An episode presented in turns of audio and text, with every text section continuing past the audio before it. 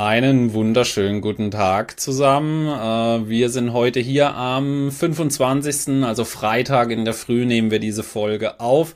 Wir sagen das natürlich immer, weil auch an diesem Tag noch was passieren kann. Falls eben jetzt am Nachmittag was passiert, seht's uns natürlich nach sehr schön, dass ihr wieder alle eingeschalten habt und wir haben heute sehr viele interessante Themen mit dabei. Unter anderem hat Nvidia seine Zahlen veröffentlicht und Amerikas Einzelhandel hat ein Diebstahlproblem, welches einige Unternehmen, vor allem aus dem Sportartikelbereich, ja, äh, schmerzlich zu spüren bekommen haben. Über all das und mehr werden wir im Verlauf der Sendung sprechen. Du hattest noch was anderes, was du erzählen wolltest, äh, zwecks einem neuen Börsenspiel, das aktuell genau. gibt. Äh, um was geht's denn da genau? Genau, wir haben noch ganz kurz, also für alle, die aktiv an der Börse handeln, ähm, es gibt von der Societe Generale ein äh, richtig cooles Börsenspiel. Ich mache da eigentlich auch nie mit, ne? aber in dem Fall äh, machen wir dort mit. Wir haben auch eine eigene Goldesel-Spielgruppe und zwar ähm, Trader 2023 heißt das. Wir verlinken das dann unten auch in der Beschreibung.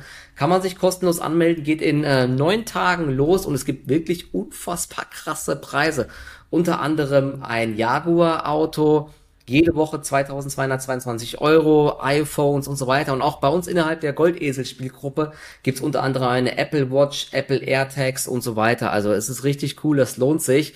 Und ja, man kann nichts verlieren. Man hat 100 Euro, 100.000 Euro Kapital und damit kann man eben handeln. Es gibt so ein paar Beschränkungen, dass man jetzt nicht hier alles in ein Hebelzertifikat steckt und so, ne, weil das ist halt hm. sinnlos, aber ist auf jeden Fall eine coole Sache und ich werde dort mitmachen und freue mich natürlich, wenn der ein oder andere von euch dort mitmacht und dass wir dann zumindest intern hier mal die Preise absahen, ja, bei uns in den Gruppen. Das wäre natürlich schön. Also, wenn jemand genau, von uns das Auto ja. gewinnt, ja, wir machen eine Probefahrt mit dann.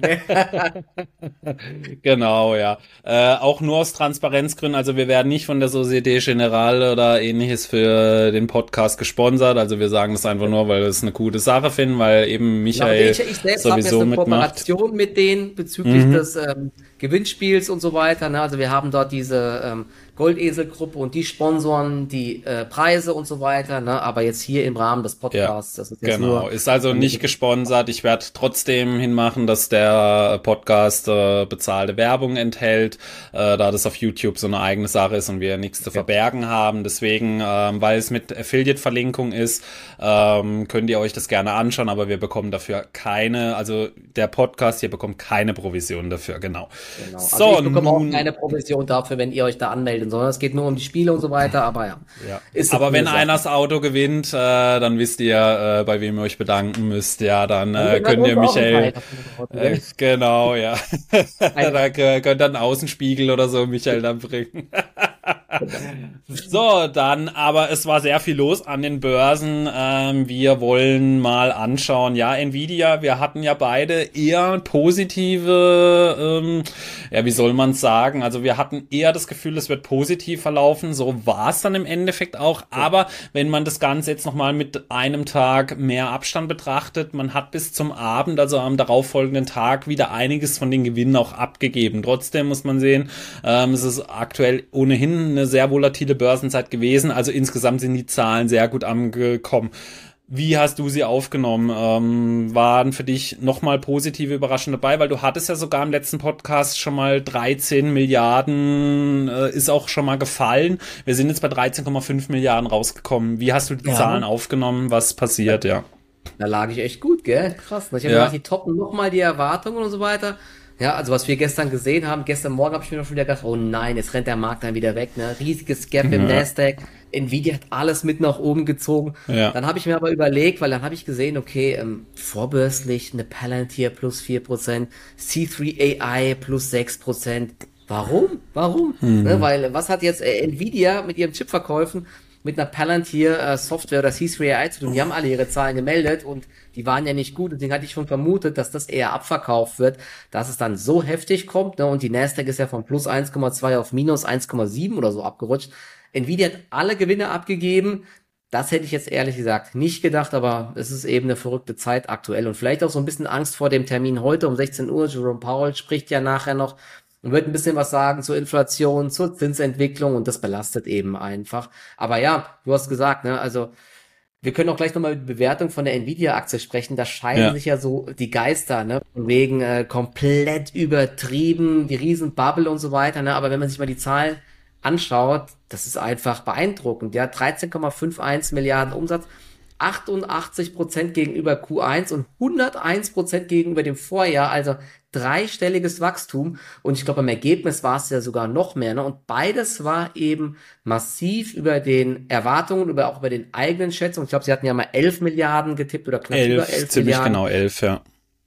Genau. Und vor allen Dingen auch der Ausblick, ne? Das hat ja alles weggeblasen. 16 ja. Milliarden US-Dollar plus minus zwei Prozent Umsatz schätzen sie. Und das plus minus zwei Prozent zeigt eigentlich, dass sie sich da sehr, sehr sicher sind und vielleicht sogar auch diese Erwartungen wieder toppen, ne? Denn sonst würden sie nicht so ein Ding raushauen. Das hat man ja letztes Mal schon. Also das ist einfach brutal, brutal beeindruckend und ich guck mal gerade, die Gap Earnings äh, sind um 854 Prozent gestiegen im letzten Quartal. Ne? Also da sieht man mal, mit was für einem Hebel Nvidia agiert. Du kannst ja mal kurz was dazu sagen, auch zu den Bruttomargen und so weiter. Also ja. das ist eine Gelddruckmaschine. Die haben ja Margen wie ein Softwarekonzern, obwohl sie Chips herstellen. Ja, also äh, das Ding ist natürlich, der Umsatzwachstum, das eine ist natürlich schon mal sehr schön. Ich persönlich bin aber jemand, ich gucke dann, bleibt dann auch unter dem Strich was hängen, weil das macht dann für mich so auch einen Hype aus. Also ist der Umsatz irgendwie teuer erkauft aufgrund von vielen Sachen. Das bei Nvidia halt absolut nicht der Fall. Sie hatten jetzt schon Rekordbruttomargen von 70 Prozent. Sie haben es tatsächlich geschafft. Hätte ich niemals mit gerechnet, als ich das beim letzten, also bei, oder jetzt beim vorletzten Quartalsbericht zu sehen bekommen habe, habe ich gesagt, das kann ich mir nicht vorstellen. Selbst die 11 Milliarden Umsatz fand ich schon utopisch sehr viel krasser noch fand ich eigentlich die Bruttomargen. Sie haben es tatsächlich geschafft, 70,1 Prozent Bruttomarge und jetzt bei diesen 16 Milliarden Dollar, die ausgerufen werden, 71,5 bis 72,5 Bruttomarge. Also das ist wirklich wie ein Softwarekonzern schon, ja. Also, weil man muss sich ja trotzdem vorstellen, das ist ja eine Hardware, die Nvidia produziert, also zumindest zu den großen Teilen, die jetzt für diese Rekordergebnisse verantwortlich sind. Also da müsst ihr mal sehen, wie wenig Geld Nvidia eigentlich für die Produkte ausgeben muss oder beziehungsweise für wie teuer sie die Sachen verkaufen, ja, bei einer Bruttomarge von jenseits der 70 Prozent, ja. Und das und ist eben das. wir eigentlich auch noch ähm, TSMC bezahlen, weil die produzieren ja nicht selber Nvidia, sondern ich glaube, das macht ja überwiegend das TSMC. Das kommt noch alles mit dazu, ja, da sieht und man mal. Die verdienen ja auch viel Geld, ne? ja, ja da ist halt eben sehr, bei, in dieser Chip-Produktion ist es voll, also jetzt nicht, dass die Leute mal, oh, da werden wir jetzt alle abgezogen oder so. Das ist natürlich so ein bisschen zweiteilig. Zum einen, die Maschinen, die du dafür benötigst, die sind unfassbar und um einen Halbleiter herzustellen, brauchst du nicht, das ist nicht, wie du dir vorstellst, wenn eine Schokolade produziert wird, dass du eine große Maschine sozusagen hast und dann irgendwo füllst du die ganzen Sachen rein. Am Ende vom Band kommt dann eine Schokolade raus. Das ist im Halbleiterbereich ganz anders. Da brauchst du unfassbar viele Maschinen mit verschiedenen Vorgängen, die teilweise, äh, das ist ja bei ASML so das Spannende oder eben, wenn man in diesen Nanometern Bereichen rechnet. Wir sind jetzt aktuell schon in Bereichen, dass man das mal so von der Größenordnung hat, auf was für Flächen diese Maschinen äh, arbeiten müssen. Das ist von der Größenrelevanz her, also so wie wenn du ein 1 Cent Stück hast vom Größenverhältnis zur ganzen Welt. Also da reden wir von diesen Größenordnungen aktuell. Und da ist es dann halt so, du brauchst die Unternehmen, die das Know-how dann dafür haben. Know-how ist natürlich immer schwierig. Das ist ja ein intangible Asset, also das ist ein immaterieller Vermögenswert dann halt. Ja, das, das ist nichts, was du beziffern kannst. Das ist kein materieller Wert. Aber du brauchst eben dieses Know-how, du brauchst die Maschinen, du brauchst die Produktion Produktionsstätten mit dazu. Wenn du das alles mal hast, ist es natürlich sehr äh, investitionsaufwendig. Hast du das Ganze aber mal, dann ist es da und dann kannst du zu wahnsinnig starken Preisen einfach produzieren. Ja, deswegen das spielt jetzt halt den Unternehmen gerade so in die Karten bei Nvidia. Ich hatte es ja auch in einem Video gesagt, sind es aktuell eben zwei Themen. Zum einen ist es der KI-Hype, der hilft. Also Unternehmen wie Microsoft, die haben wahnsinnig viele von diesen neuen Chips geordert für eben die Rechenzentren. Der Data Center hat über 10 Milliarden Umsatz gemacht. Das, ähm, ich glaube, es waren ungefähr plus 170 Prozent zum Vorjahr. Also ja. allein Data Center hat sehr viel mehr Umsatz gemacht als ganz Nvidia vor einem Jahr. Und äh, was aber auch noch mit dazu kommt, und das ist aktuell aktuell so ein bisschen das Manko oder das Schwierige zu beziffern, dass China sich wahnsinnig eindecken muss, weil sie Einfuhrverbote ähm, befürchten von genau eben solchen Technologien, wie zum Beispiel ASML, die dürfen ihre EUV-Technologie überhaupt nicht nach China ausliefern. Das ist so aktuell das einzige Haar in der Suppe, sage ich jetzt mal, ja.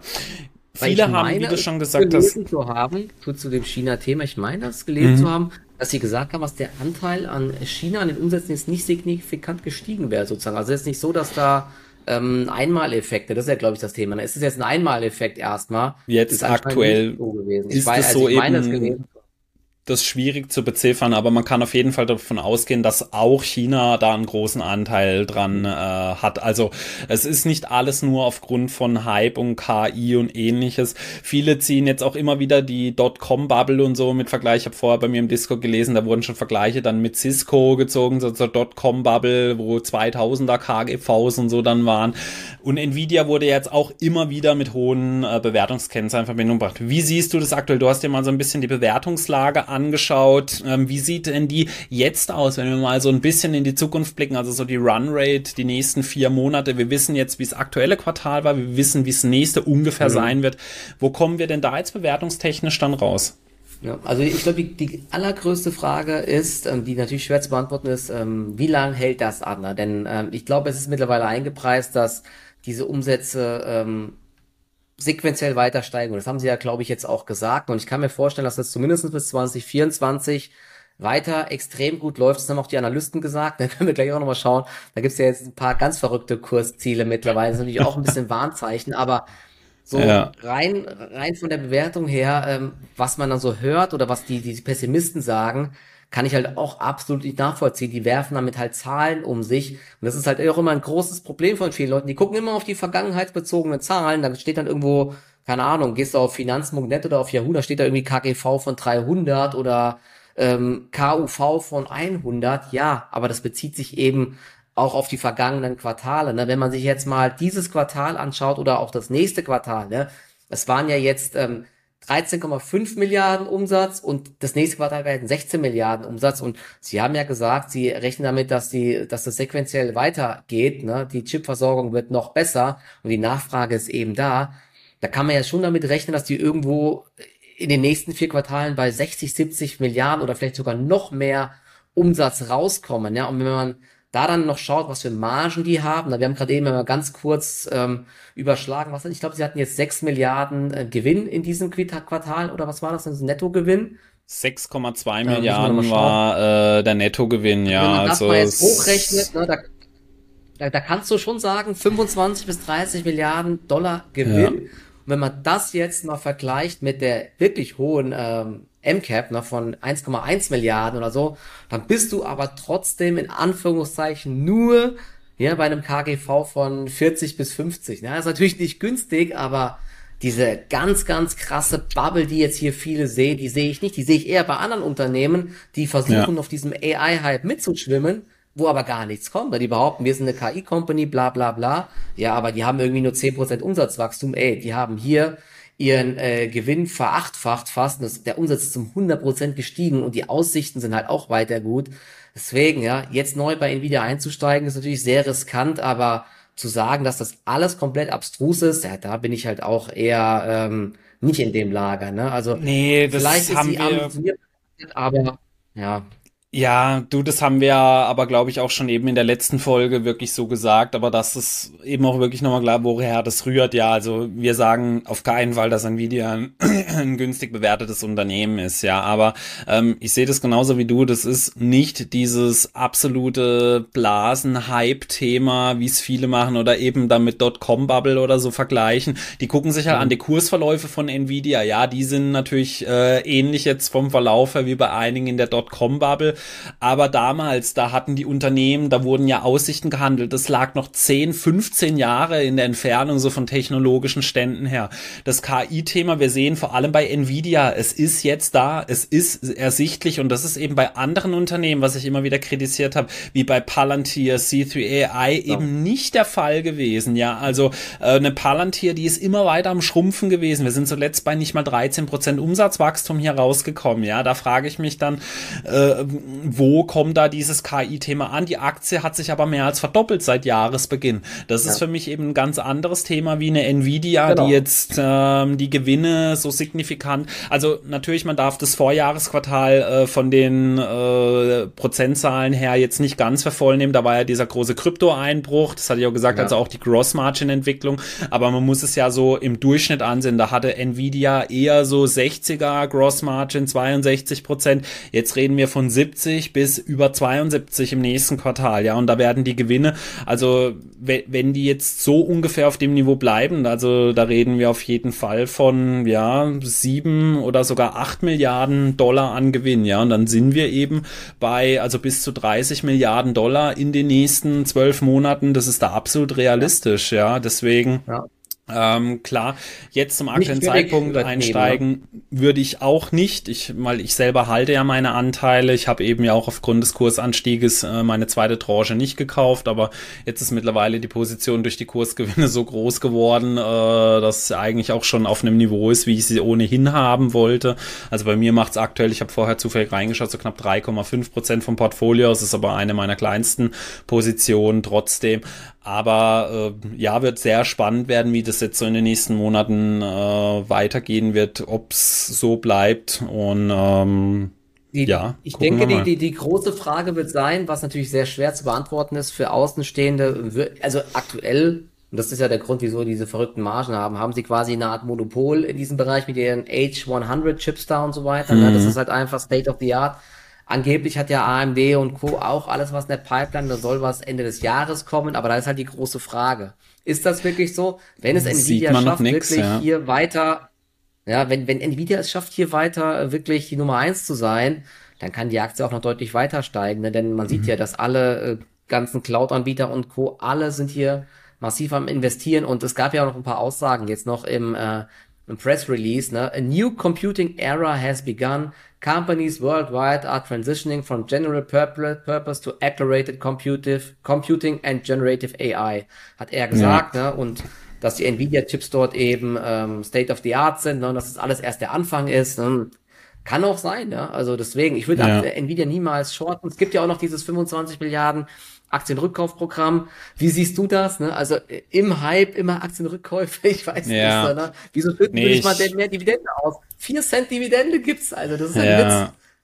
Ich, ähm, ich habe mich dazu äh, neu, ich sag mal, ich sehe es neutral aktuell. Was äh, manche dabei vergessen, ähm, ein Aktienrückkaufprogramm, das bedeutet nicht automatisch, dass du jetzt direkt vom Fleck weg Aktien zurückkaufst. Das heißt, du könntest ja. theoretisch auch mal noch ein Vierteljahr oder ein halbes Jahr warten.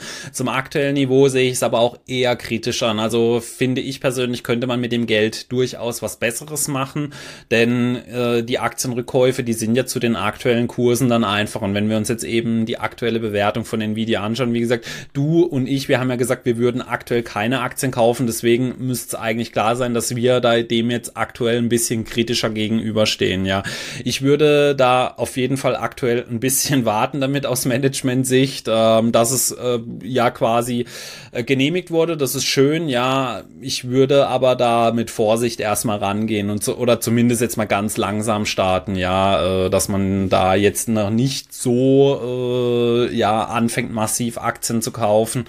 Denn ich persönlich, das ist natürlich auf lange Sicht hingesehen für Aktionäre, die sehen das immer als toll an. Die ausstehenden Aktien gehen theoretisch zurück. Das heißt, meine Aktien werden mehr wert. Äh, eine Dividende wäre auch ein Thema gewesen, wäre zum aktuellen Zeitpunkt wahrscheinlich das etwas äh, sinnvollere gewesen.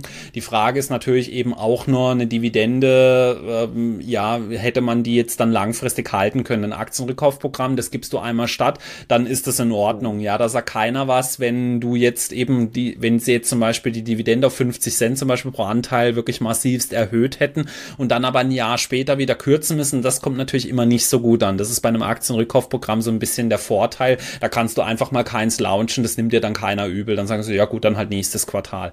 Dividende, wenn die halt gecuttet wird, weil das musst du ja zu einem Stichtag dann machen, das wird dann eben eher wiederum negativ dann angesehen. Aber ich persönlich, also es hat mich jetzt nicht in Jubelstürme versetzt, aber äh, ich denke mal, äh, das Management weiß schon, was sie dann äh, damit anzustellen haben, ja. Ja, und 25 genau. Milliarden hören sich auch viel an, ne? aber bei, bei über einer Billion MCAP sind das halt auch nur wahrscheinlich zwei Prozent der Aktien dann. Ne? Ja, aber zwei Prozent ist schon viel. Also das ist wirklich nicht wenig, ja. Also weil äh, man muss es dann natürlich auch so sehen, das ist eine riesen Company Company, ja, aber dann dann einfach mal deine Anteile im Prinzip zwei Prozent mehr werden, da sie einfach so vom Markt wahrscheinlich klar, man muss die Share-Based Compensation noch abziehen bei Nvidia. Äh, aber an sich sind zwei Prozent trotzdem sehr viel, vor allem wenn es regelmäßig stattfindet. Ja, wenn es nur so ein One-Shot ist, eher weniger, aber du musst dir vorstellen, machst du das mal fünf Jahre in Folge, das sind schon signifikante Anteile, die dann da weggehen. Deswegen schon. Ähm, wenn wirklich auf, pro Jahr machen, ja. Aber wenn sie es pro Jahr machen würden, ja. Genau, ja. Aber also da können ja immer Fall wieder neue Sachen mit dazukommen, ja. Nvidia hat auf jeden Fall brutal überrascht und die Frage wird jetzt trotzdem sein, ähm, hilft es dem Gesamtmarkt oder bleibt die Party auf Nvidia beschränkt? Gestern war das, wie gesagt, extrem, extrem äh, ernüchternd. Ja? Also ein sehr bearisches ja. Kursverhalten, wenn es so ein fettes Sell the News am Markt gibt. Aber vielleicht liegt es, wie gesagt, auch heute an der Rede von Jerome Powell und da mhm. sind wir dann am nächsten Mittwoch schlauer, wie es weitergeht. Aber Nvidia auf jeden Fall echt ein Leuchtturm. Ne? Und wir können ja. noch weitergehen, wir sind jetzt schon wieder zu lange genau. bei Nvidia. Ähm, ja. Du hast ja noch ein paar ähm, Stories zum ähm, Einzelhandel. Da die, die Aktien wurden verprügelt, als gäbe es keinen Morgen mehr. Und ja. ein großes Problem, du hast gesagt, ist ja unter anderem auch, dass extrem viel Diebstahl dort herrscht. Ich weiß nicht, wer das schon mal gesehen hat. Da gibt es die verrücktesten Videos irgendwo auf, äh, auf X heißt es ja jetzt, ne? wo Leute einfach in den Apple Store reingehen, ganz gemütlich, packen sie die iPhones und iPads ein, alle stehen nur dort und keiner macht was, dann gehen die einfach raus. Oder eben, dass sie äh, in irgendeinen Louis Vuitton gehen, nehmen sich die Handtaschen, gehen raus. Am krassesten ist es, wenn sie hier in die Walgreens gehen oder CVS Health, nehmen sich da die Medikamente, schieben einfach alles rein und gehen raus. Ne? Also dieses ja. Problem mit dem Diebstahl ist vor allen Dingen in Kalifornien wohl extrem, extrem krass, weil es auch da irgendwie nichts zu befürchten gibt. Ne? Da gibt es irgendwelche Regelungen, irgendwie unter 1000 Dollar, ja, ist so Kavaliersdelikt mäßig, ne? Wahnsinn. Ja, das sind so, das wird so als Bagatelle ähm, abge, ja, so abgegolten oder wie man sagt. Ähm, es hat jetzt besonders Dick Sporting Goods und auch äh, Footlocker erwischt. Die haben die Woche die Zahlen reportet und die sind beide deutlich über 20 Prozent unter die Räder gekommen. Und ähm, auffällig war in den letzten Monaten, immer wenn der Einzelhandel äh, die Zahlen reportet hat, konnte man äh, das Wort Shrink lesen, Shrink Inventories. Ähm, und das bedeutet eben nichts anderes als Schwund. Und in dem Fall, da also zu Shrink gehört nicht nur Diebstahl, sondern auch Verderb oder Zerstörung von irgendwelchen Produkten Produkten. Allerdings ist es natürlich so, da Dick Sporting Goods oder Footlocker oder Target, das sind jetzt Unternehmen, die natürlich äh, ja quasi keine verderbliche Ware dann verkaufen. Deswegen, äh, die Unternehmen haben auch gesagt, das ist zum Großteil Diebstahl. Und die allerkrasseste Story, also Dick Sporting Goods ist es jetzt halt extrem aufgefallen. Sie hätten eigentlich ein Ergebnis hier Aktie von 3,81 Dollar reporten sollen und sie haben nur 2,82 Dollar reportet. Also ein ganzer Dollar pro Anteil ist äh, ähm, also sagen sie selber, ist dadurch verloren gegangen, ja. Also selbst in Nachrichtensendungen, die man gesehen hat, CNBC, da haben sich die äh, Moderatoren erstmal Fragen angeschaut und haben gesagt, das kann ja eigentlich gar nicht sein. Äh, aber der Konsens ist der, die, also die äh, Chefin also bei Dick Sporting Goods ist eine Frau am Steuer, äh, die hat es tatsächlich so auch gehighlightet. Also das äh, Shrink äh, für ein, also ein ganz großer Anteil dann einfach davon war. Eine noch krassere Zahl gab es bei Target. Ich bin dann nämlich mal ein bisschen in die Recherche gegangen, ob das auch bei anderen Unternehmen ist. Target hat vor kurzem äh, verlauten lassen, in den ersten fünf Monaten in diesem Jahr sind die Diebstähle in Verbindung mit Gewalt und Gewaltandrohung um 120 Prozent nach oben gegangen.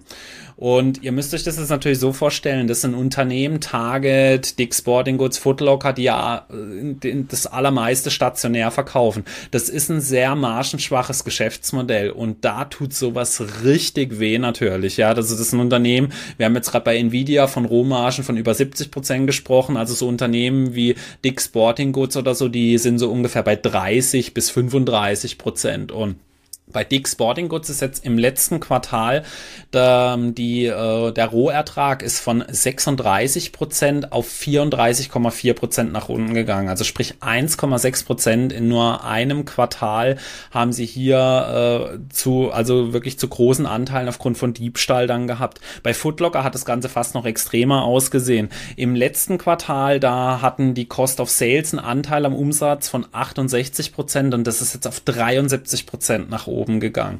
Und das Ganze hat dann auch Nike mit runtergezogen, weil ja Dick Sporting Goods, Footlocker eben beide im Sportartikelbereich äh, drin sind. Was sagst jetzt du dazu? Ist es gerechtfertigt, dass Nike, weil wir haben drüber gesprochen, wir sehen da die Situation nämlich ein bisschen anders. Ist es gerechtfertigt oder warum ist es bei Nike ein bisschen anders? Ja, kurz nochmal eine Sache. Ne? Ich frage mich mich gerade, wieso wird das dieses Jahr so relevant? Denn angeblich läuft ja die US-Wirtschaft so gut, ne? aber scheinbar geht es den Verbrauchern, Konsumenten ja doch gar nicht so gut, wenn da ja.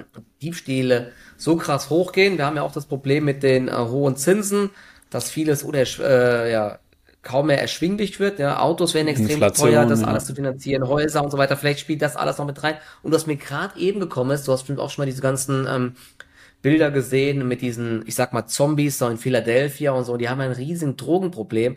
Als ja. ich in San Francisco war ja auch und ich kann mir vorstellen, dass das halt dann irgendwie ich weiß nicht, ob es bandenmäßig ist, aber das natürlich dann, um da seinen Konsum zu finanzieren, geht man halt mal schnell bei Target rein oder so und klaut dann halt einfach. Ne? Und ich ja. glaube, das ist halt auch in den großen Städten ein riesen, riesen Problem einfach, ne? dass das ähm, irgendwie außer Kontrolle gerät ne? in den Großstädten. Das nur noch mal kurz vielleicht als Hintergrund, aber müssen wir mal äh, näher recherchieren, woran das jetzt genau liegt, dass es genau dieses Jahr so krass explodiert. Ne? Und wir haben es ja gesagt, genau, ähm, es wurde jetzt wegen den Footlocker-Zahlen, das ist ja ganz häufig so, was man sieht, wenn irgendjemand aus einer Branche schlechte Zahlen liefert, wird alles quasi in Sippenhaft genommen und abverkauft, sowohl im positiven Sinne als auch im negativen Sinne. Also wenn Puma gute Zahlen meldet, steigt Adidas, umgekehrt fällt Adidas. Und wir haben es ja jetzt bei Footlocker gesehen, die sind 25% gefallen und dementsprechend ist auch Nike und so weiter komplett mitgefallen. Aber wir haben uns halt gerade eben auch schon im Vorgespräch überlegt, ob das wirklich so zu 100% ähm,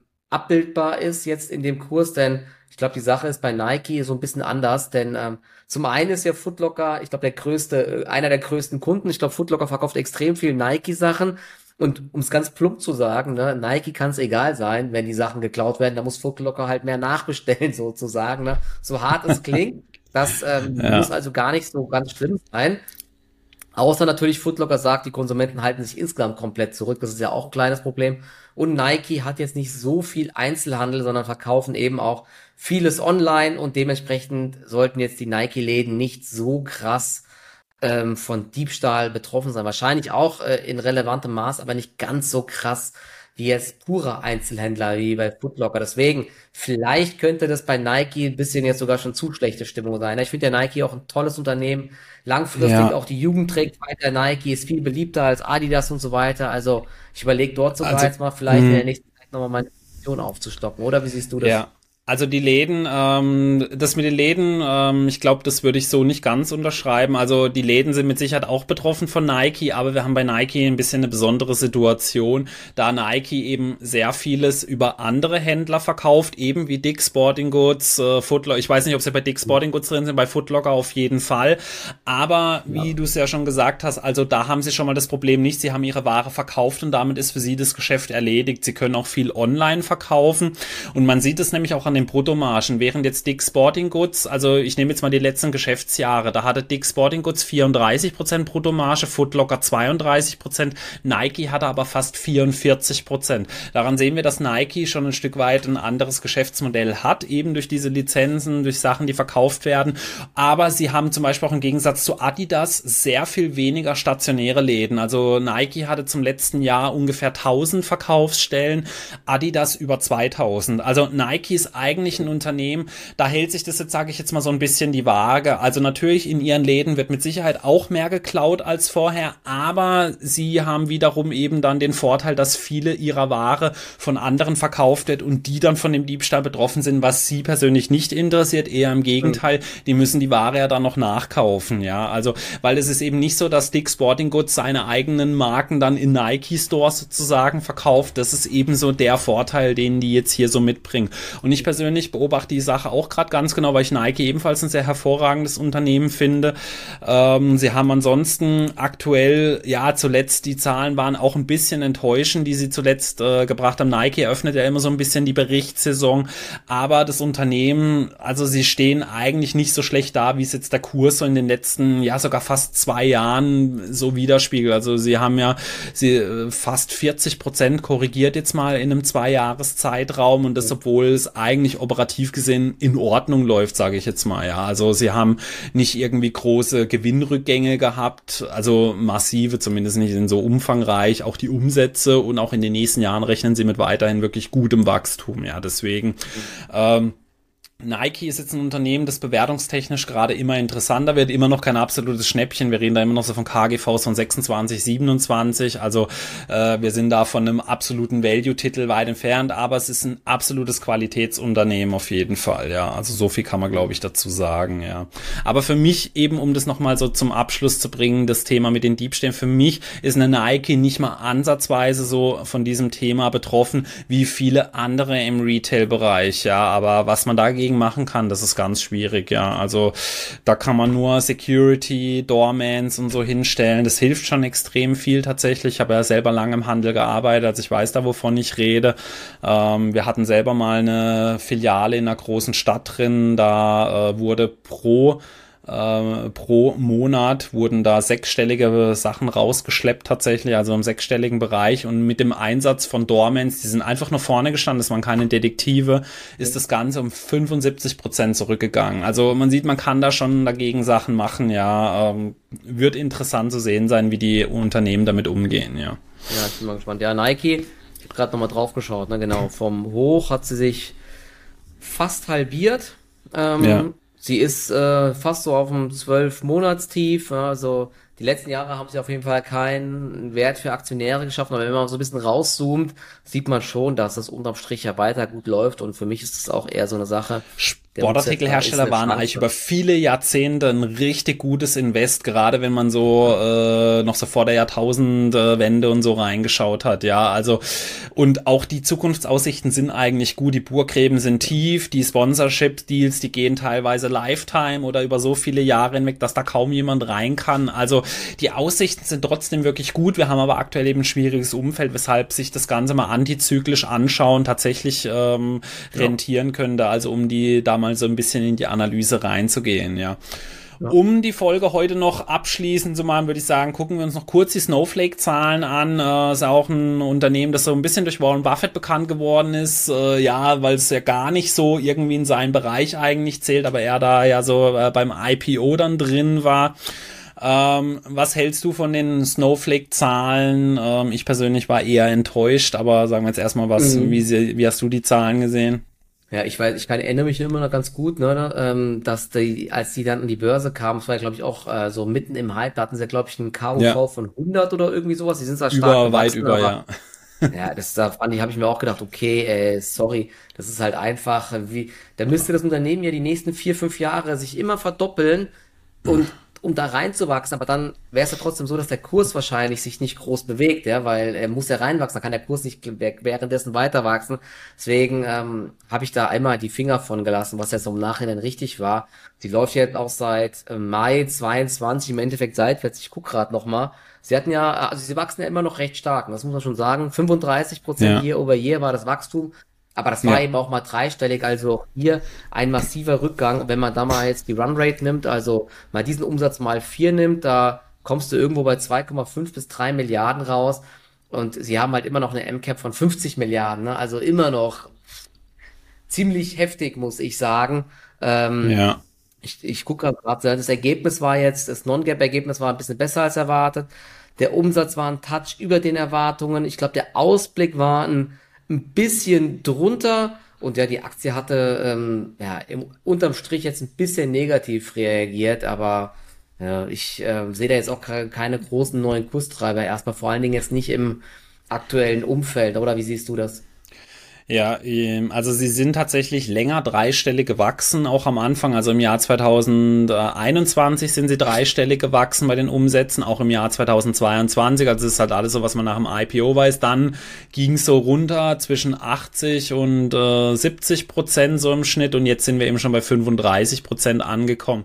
Was für mich aber das mit Abstand äh, Schlimmste diesmal war, äh, Snowflake ist ja dadurch bekannt geworden, dass sie die höchste Net Revenue Retention eigentlich so ziemlich überhaupt am Markt Markt hatten. Also ich kenne kein Unternehmen, das höher war. Die hatten hier regelmäßig Werte von über 170 Prozent. Also sprich, wenn dann sie dieses quasi das organische Wachstum, also wenn sie keinen neuen Nutzer gehabt hätten, ist das die Wachstumskennzahl. Also normale Unternehmen, die haben da vielleicht irgendwie zwischen 110 und 125 Prozent und das ist schon dann wirklich ein Fabelwert. Ja, also da war Snowflake in einer ganz eigenen Liga, weil sie aber eben kein Software-as-a-Service-Unternehmen waren, sondern Snowflake baut ja quasi sozusagen sein Produkt immer speziell auf den Kunden aus. Das ist aber natürlich, wie man sich jetzt auch vorstellen kann, sehr teuer und kostspielig. Ja, also das ist nicht wie wenn Adobe sein Photoshop einmal launcht, dann kauft es jeder. Das ist natürlich sehr kostengünstig dann zu vertreiben. Snowflake baut quasi so für jeden Kunden selber äh, seine Produkte. Und da ist die Net Revenue Retention nun auf 142 Prozent runtergegangen. Im Vorjahresquartal zum Vergleich waren wir bei 171 Prozent. Also die,